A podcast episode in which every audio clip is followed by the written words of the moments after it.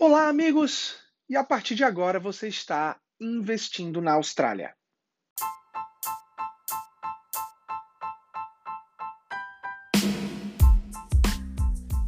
E agora sim, começamos oficialmente a segunda temporada do nosso podcast Investindo na Austrália.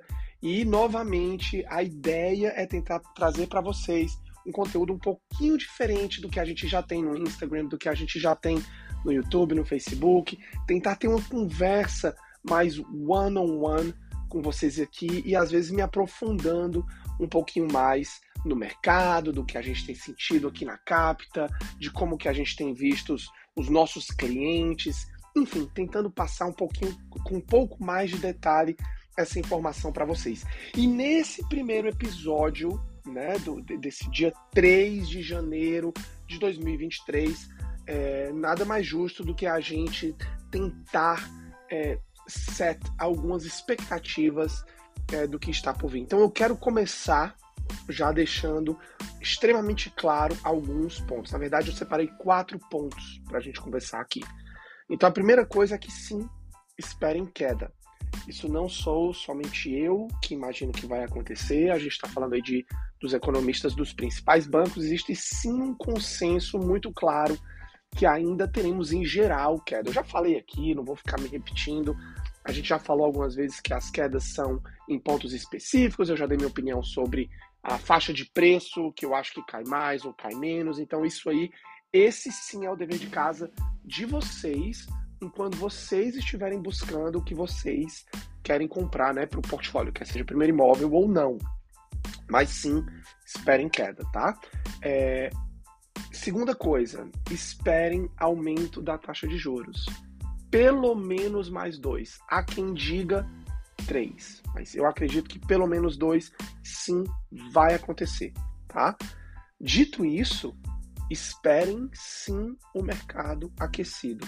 Não se enganem. E, e aí é, é até um debate que eu tenho com alguns colegas e alguns amigos, e números não mentem, gente. A gente, eu vejo isso até aqui no, no, no nosso negócio, Capta Financial. A gente está começando o ano com o janeiro, maior janeiro da história e maior mês da história da Capta. Então, é, o mercado está extremamente aquecido, a, o, as pessoas seguem comprando e o mercado ele vai sendo aquecido, que me traz para o meu quarto ponto por dois compradores muito específicos, tá? Primeiros compradores, por conta dos benefícios do governo que seguem aumentando. Os benefícios, esse ano de 2022 para 2023 foi muito interessante. Os benefícios não diminuíram, eles só aumentaram ao longo do ano. Então isso está facilitando a entrada. É claro que os juros estão altos, é claro que a prestação está alta, isso impacta mas os benefícios estão muito claros, que faz com que facilite a entrada do mercado. Então, esse pessoal vai seguir mantendo o mercado aquecido. E o segundo cliente que vai seguir mantendo o mercado aquecido são os investidores. E aí eu não estou falando da pessoa que está comprando o primeiro imóvel de investimento, porque essa precisa de um depósito relativamente alto. Eu estou falando daqueles que já têm imóvel e estão comprando o segundo imóvel. E por que, que eu falo disso?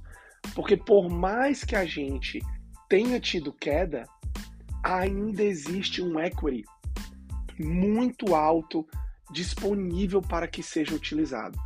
Gente, vamos tentar relembrar um pouquinho. Nós tivemos locais na Austrália que o imóvel valorizou 40, 50, 60% de 2020 para o pico. Por mais que tenha tido uma queda, ele ainda está muito valorizado e esse equity ainda assim está disponível para retirada. Então, para quem é investidor, esse mercado vai seguir aquecido, porque ele vai estar comprando quando? Quando os preços estão caindo.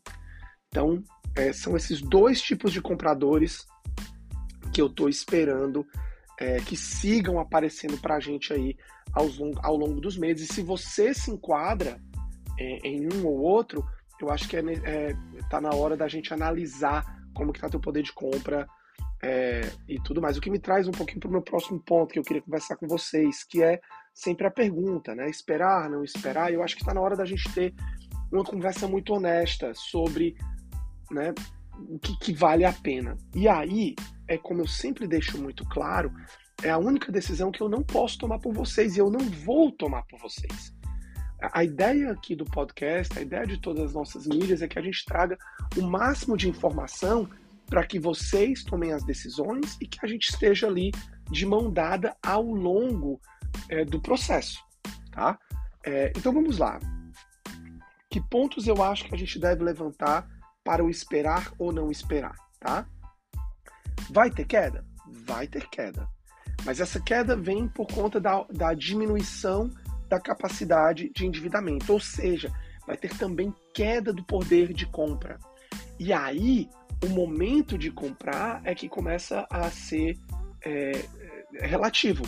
Porque se você está pronto para comprar hoje e está esperando uma queda, mas quando essa queda vem, tua capacidade, capacidade de endividamento cai, você entra numa sinuca que aí você já não poderia mais comprar. Então é importante entender a tua situação para fazer o timing de onde comprar, do que comprar e de quando comprar. Eu sigo deixando muito claro, eu acho que os próximos seis meses vão ser seis meses de grandes oportunidades e eu acho que quem estiver preparado para comprar o imóvel ideal na hora que ele aparecer vai sair na frente. Então essa para mim seria a primeira dica, né? É, esteja preparado. Ah, Alvin, não, eu, eu, vou esperar um pouquinho esses juros caírem, porque isso sim é, um, é, é algo que eu imagino que vai acontecer mais para o fim do ano, e já a gente conversa um pouquinho sobre isso.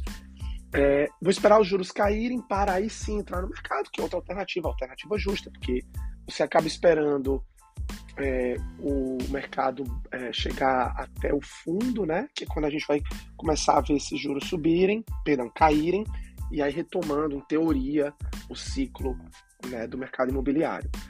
Dito isso, vamos lá. Esperando os juros cair, qual é o downside?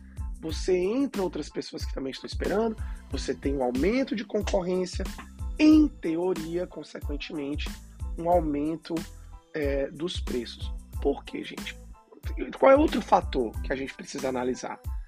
É o estoque, é a quantidade de imóvel disponível.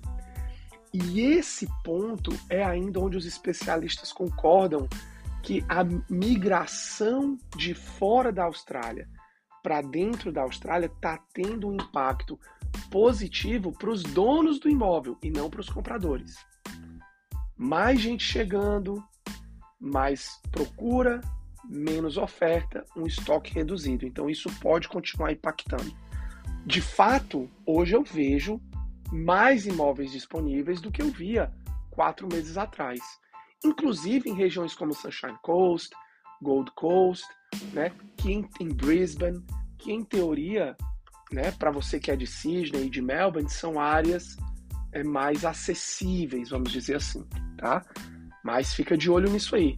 Juros caem, é, potencialmente a gente começa a ter um aumento do imóvel. Porque sim, a expectativa do RBA é que a gente tem esses aumentos que ainda estão por vir nesse início de, de ano, mas mais para o fim do ano a gente começa a ter cortes de taxa de juros e eu acho que isso vai é, impactar o mercado consideravelmente. A gente tem oportunidades vindo por aí, é, muito ditadas, é, na minha opinião, pela a, a, a finalização dos, dos juros fixos, né? da, da expiração dos juros que foram fixados lá em 2020. Né? A gente teve ali muita gente fixando por dois anos, por três anos e por quatro anos, naquela faixa ali de entre 2 a 3%.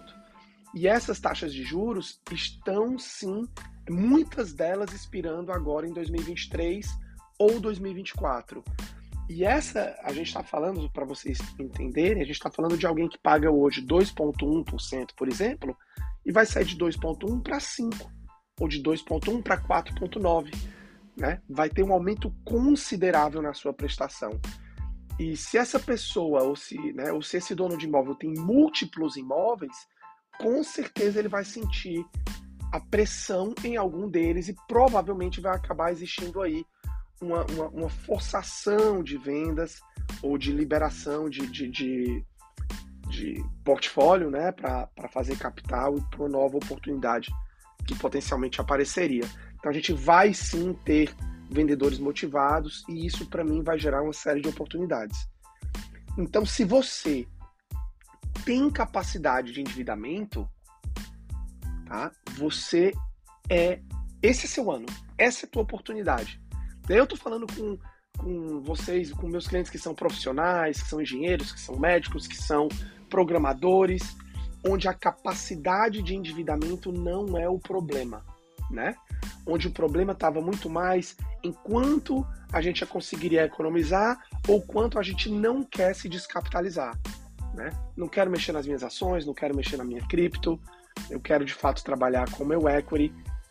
Você tem a capacidade de endividamento, para mim, esse é teu ano, esse é o ano de você estar tá pensando na tua propriedade 2, 3, 4, né?